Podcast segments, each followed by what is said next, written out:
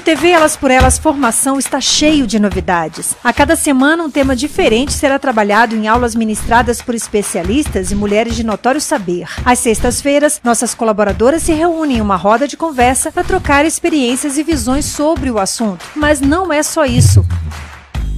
Como você já sabe, o objetivo do nosso programa é preparar e formar mulheres para a disputa política. Por isso, convidamos companheiras de todos os cantos do país para compartilhar suas histórias e trajetórias com a gente. Então anota aí, de segunda a sexta, a partir das quatro da tarde, tem TV Elas por Elas Formação na TV PT.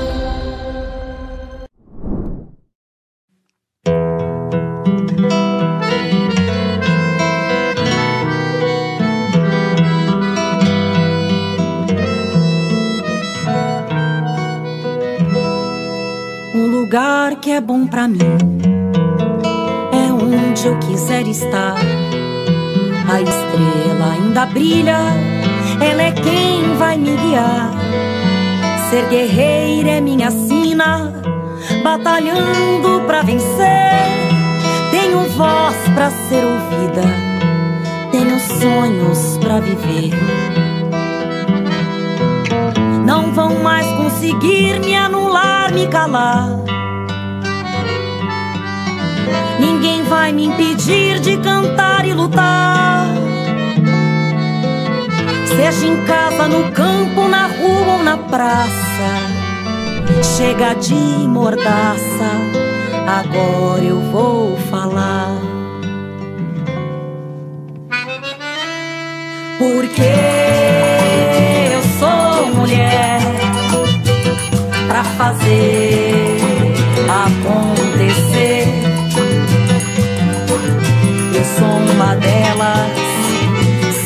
Elas por elas, ocupando os espaços de poder. No TV Elas por Elas Formação dessa terça-feira, você vai conferir a segunda aula preparada pela economista, professora e pesquisadora do Centro de Estudos Sindicais e Economia do Trabalho da Unicamp, Marilane Teixeira. O tema é a divisão sexual do trabalho e a exploração das mulheres. Olá, sejam todas bem-vindas para a aula 2, Hoje nós vamos falar sobre a divisão sexual do trabalho e a exploração das mulheres. Tá? Então é muito importante que se compreenda que homens e mulheres eles uh, ocupam espaços diferentes na nossa sociedade, sociedade capitalista. Né? Há, há, não há nada de natural nisso. Né? Esses são papéis que foram atribuídos né, pela sociedade a homens e mulheres, mulheres no espaço reprodutivo, no espaço da casa, no espaço dos cuidados, e os homens no espaço uh, produtivo, no espaço do mercado, no espaço é, público. Tá? E essa uh, divisão ele se reflete em todas as dimensões da sociedade, no espaço, na participação política, no espaço no mercado de trabalho, na definição, inclusive, de funções, ocupações, com fortes estereótipos de gênero. Então, no caso do mundo do trabalho, essa ideia de que as mulheres se inserem no mercado de trabalho em atividades, em ocupações, em, profissões que são como um prolongamento das suas é, habilidades, as suas habilidades naturais que foram adquiridas no espaço da reprodução, que é o cuidado, os afazeres domésticos. Então, as mulheres nasceram para cuidar, para educar. Então, é natural que, quando elas vão para o mercado de trabalho, elas se insiram em determinadas profissões e ocupações que estão muito é, caracterizadas por essas uh, características. Né? Então, elas vão para a educação, vão para a saúde, para os serviços sociais, para o setor, para assistência, para algumas áreas de comércio e serviços, a questão é que essas atividades, elas uh, não recebem reconhecimento social, elas não são valorizadas socialmente. Né? Por quê? Porque são consideradas como atributos naturais, da mesma forma como esse trabalho ele é invisibilizado quando ele se realiza no âmbito doméstico e da casa. Né? Ele, Agora mesmo com a pandemia, com a crise né, da Covid-19, essa dimensão do trabalho que é realizado nas casas, ele chamou a atenção de todo mundo. Por quê? Porque se as pessoas que tiveram que viver a condição de isolamento perceberam o quanto representa a sobrecarga do trabalho é, doméstico e que é responsabilidade quase que exclusiva das mulheres. E se tinha uma expectativa, inclusive, que esse trabalho fosse melhor distribuído, melhor socializado, é, pelo reconhecimento da sobrecarga que ele representa pra, para as mulheres. No entanto, isso não aconteceu. As mulheres se queixam da sobrecarga de trabalho nesse contexto da pandemia, em que elas tiveram, a maioria delas, que além de acumular as tarefas de trabalho uh, pago, também os trabalhos de cuidado e de reprodução. Então, é, é, é, fundamental que a gente possa repensar o modelo de sociedade baseado no peso e na importância que o trabalho uh, que é realizado no âmbito das famílias, que é o trabalho doméstico não remunerado, ele representa para o próprio sistema. Não existe possibilidade do sistema econômico se, pro, se reproduzir, a própria força de trabalho, ela uh, se reproduz no âmbito da casa e no âmbito dos cuidados, né? basicamente com responsabilidade de uma mulher, uma esposa, uma mãe, uma irmã ou uma trabalhadora doméstica. Então, reverter essa lógica, colocar no centro a vida, a sustentabilidade da vida e tudo aquilo que se refere à vida é fundamental.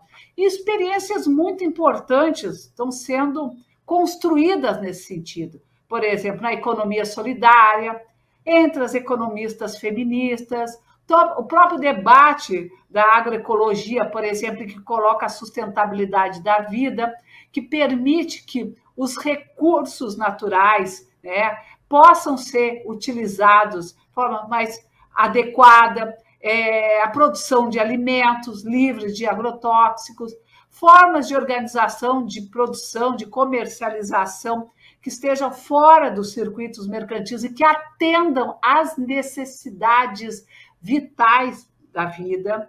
Um outro aspecto que eu queria chamar a atenção de vocês é as dificuldades que as mulheres enfrentam para acessar o mundo do trabalho, associado às suas tarefas de responsabilidade e a importância do acesso à creche como um direito das mulheres. Nós temos dados que mostram, por exemplo, que hoje no Brasil, em torno de 27% das mulheres que estão fora da força de trabalho é porque elas não têm com quem uh, dividir as responsabilidades de cuidados e com tarefas de afazeres domésticos. Então, as responsabilidades com a família é um grande impedimento para as mulheres acessar o mundo do trabalho, principalmente o acesso à creche. Nós temos um déficit de creches no Brasil gigantesco. Né? Nós precisamos discutir o acesso a creches como, uma, inclusive, uma política integral, garantida em tempo integral, porque nem todas as mulheres, por exemplo, têm condições de trabalharem em horários noturnos, justamente porque não têm condições de deixar seus filhos, muitas vezes porque elas são as únicas responsáveis, chefes é, de família. As desigualdades salariais também é outra dimensão da divisão sexual do trabalho, mesmo realizando tarefas idênticas no mesmo ambiente de trabalho, as mulheres recebem de 30% a 40% menos do que os homens. Quando se fala em mulheres negras, esse percentual é ainda maior, pode chegar a 60%. Um outro aspecto relacionado com a divisão, com essa desigual distribuição é, da remuneração entre homens e mulheres tem a ver com o fato de que as mulheres, mesmo com escolaridade mais elevada, se inserem nos piores empregos, os empregos mais vulneráveis, para conciliar a dinâmica do trabalho doméstico com o trabalho remunerado. Muitas vezes elas são forçadas a aceitar empregos flexíveis, com jornadas reduzidas, próximos das suas casas para poder facilitar o deslocamento, o que implica numa remuneração menor, e isso vai ter impacto mais adiante na discussão sobre a questão da previdência social, sobre o valor dos benefícios, né, que elas vão receber no momento da aposentadoria. A análise do perfil das pessoas ocupadas do ponto de vista dos rendimentos nos mostra a precariedade do nosso mercado de trabalho. Dados do quarto trimestre de 2020 mostram que 83% das mulheres negras recebiam até dois salários mínimos. Entre mulheres brancas, o número cai para 64,4%, homens negros, 76,3% e homens brancos, 56,4%. Os baixos salários impactam também na definição dos benefícios em um futuro próximo. Em janeiro de 2019, 63,4% dos trabalhadores urbanos e 99% dos trabalhadores rurais receberam benefícios inferiores a dois salários mínimos. A sobrecarga do trabalho ainda é muito grande sobre as mulheres. Os dados mostram, por exemplo, que as mulheres uh, gastam em torno de 22 a 24 horas por semana com os afazeres domésticos, enquanto que os homens gastam em torno de 10 horas por semana com os afazeres domésticos. Uh, há todo um uh, impacto sobre, inclusive, o desemprego. O desemprego é muito maior entre as mulheres. Nós temos taxas de desemprego hoje entre as mulheres negras de 20%, enquanto que entre os homens brancos a taxa de desemprego está em torno de 8%. Então é muito importante mostrar que o desemprego no Brasil tem rosto e tem cor. O rosto é o rosto de mulher e a cor é a cor de mulher negra, tá? E mais do que isso, são justamente as mulheres que permanecem mais tempo na condição de desempregada, ou seja, procurando emprego há mais de dois anos.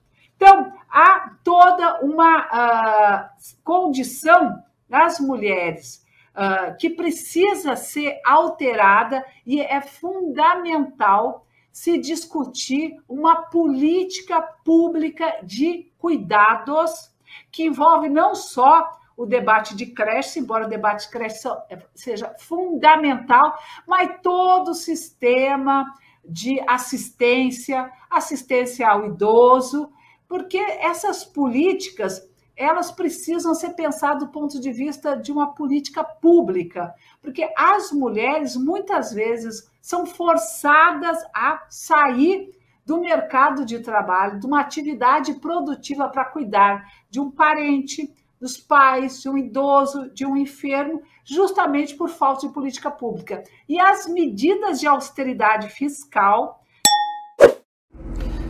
austeridade fiscal é uma medida adotada pelo Estado para manter um certo equilíbrio entre seus gastos e sua arrecadação. Existem quatro maneiras de austeridade fiscal: aumentar impostos e diminuir os gastos, aumentar impostos e manter o mesmo número de gastos, manter impostos do jeito que estão e cortar os gastos, e reduzir impostos e cortar gastos em maior proporção que a redução de impostos, ou seja, cortar mais gastos que impostos. É, que foram adotados a partir de 2007 com a emenda constitucional 95, ao estabelecer um teto para os gastos públicos para os próximos 20 anos, reduzir o acesso às políticas públicas que beneficiam fundamentalmente as mulheres e as mulheres negras, ampliando o processo de mercantilização, inclusive, dos serviços públicos, ou seja, quem tem dinheiro compra no mercado saúde, educação, acesso à creche. Quem não tem dinheiro, quem não tem renda, tem que garantir que esses serviços sejam uh, ofertados por meio das famílias. E isso significa, falar em família, nós estamos falando das mulheres, que são as principais responsáveis pelo trabalho. Então, romper com essa dicotomia entre o trabalho doméstico e o trabalho uh, de mercado é fundamental. E reverter essa lógica de que tudo que é realizado no mercado tem mais valor do que aquilo que é realizado no âmbito doméstico, na família, é essencial para que a gente possa repensar uma nova sociedade que seja construída sobre outros parâmetros e que coloque no centro a vida e a sustentabilidade da vida em primeiro lugar e não o mercado, como é o que acontece hoje nas sociedades capitalistas. Então, bom dia, meu nome é Nara, tenho 35 anos, moro em Rio Branco, tenho três filhos, tenho uma menina de 13 anos, um menino de 6 e outro de 4. Porque a gente tem que deixar, devido, como não tem, não está tendo aula devido à pandemia, né? Aí vocês têm que estar em casa, aí não tem como a gente trabalhar e pagar alguém. Tem sido muito difícil, sido muito difícil mesmo. Eu, eu agora estou com dois talões de luz atrasados para me pagar. Não tenho como pagar, porque está difícil, muito difícil devido a essa pandemia. Não tem como. Eu estou vivendo assim de ajuda. Eu vivo de ajuda. É, eu estou numa associação de mulheres negras. É de lá que eu estou sobrevivendo. É de lá que elas estão me ajudando. Elas me dão ajuda, me dão uma cesta básica. E eu estou vivendo assim, devido à pandemia. Faz um tempinho já. A primeira vez eu recebia só da minha menina. Ela tinha uns, acho uns 4, 5 anos quando eu comecei a receber o Bolsa Família dela. Aí só dela, quando logo no começo eu comecei a tirar, eu tirava 112. Agora que eu tenho três filhos, eu tiro 250 reais por mês. É difícil? Muito difícil. Agora com a pandemia não dá quase nada. Tá muito caro as coisas. Eu já dei o quê? 25 reais no quilo de arroz. Para não deixar faltar para meus filhos. Ah, eu acho que vai ficar acho que pior, porque eles deveriam pelo menos aumentar, né, o valor para ficar mais justo, né, porque como as coisas estão caras, não tem como o valor que eles querem. Eu vi no jornal que parece que vai ser 300 reais, depois de nós 300 reais, aí não tem como.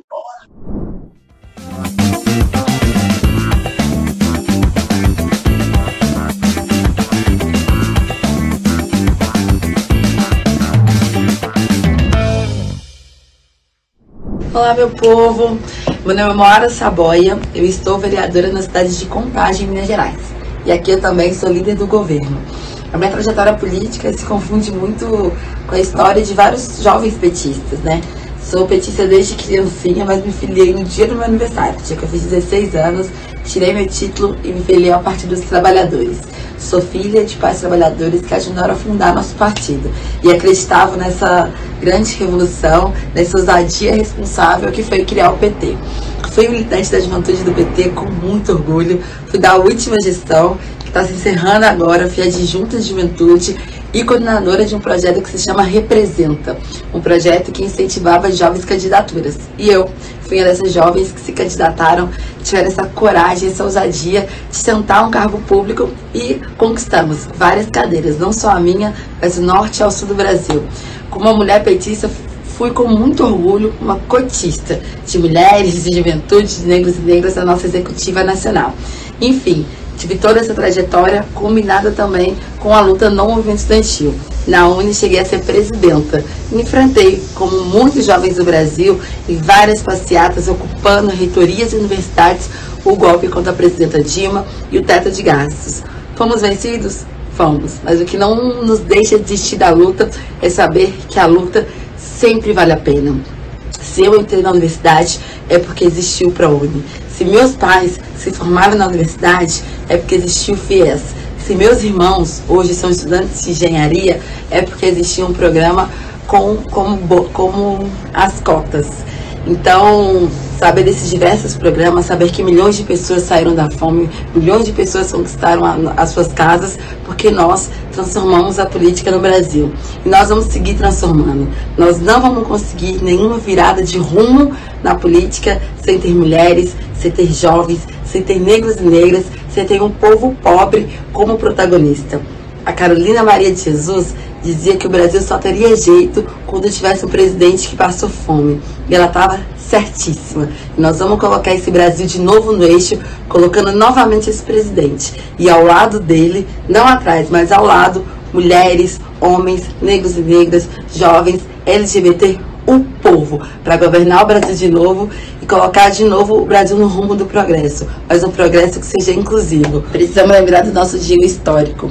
Quando o presidente é povo, o povo é presidente. E novamente vamos reconquistar esse Brasil com mulheres, com jovens, com negros e negras e com LGBT.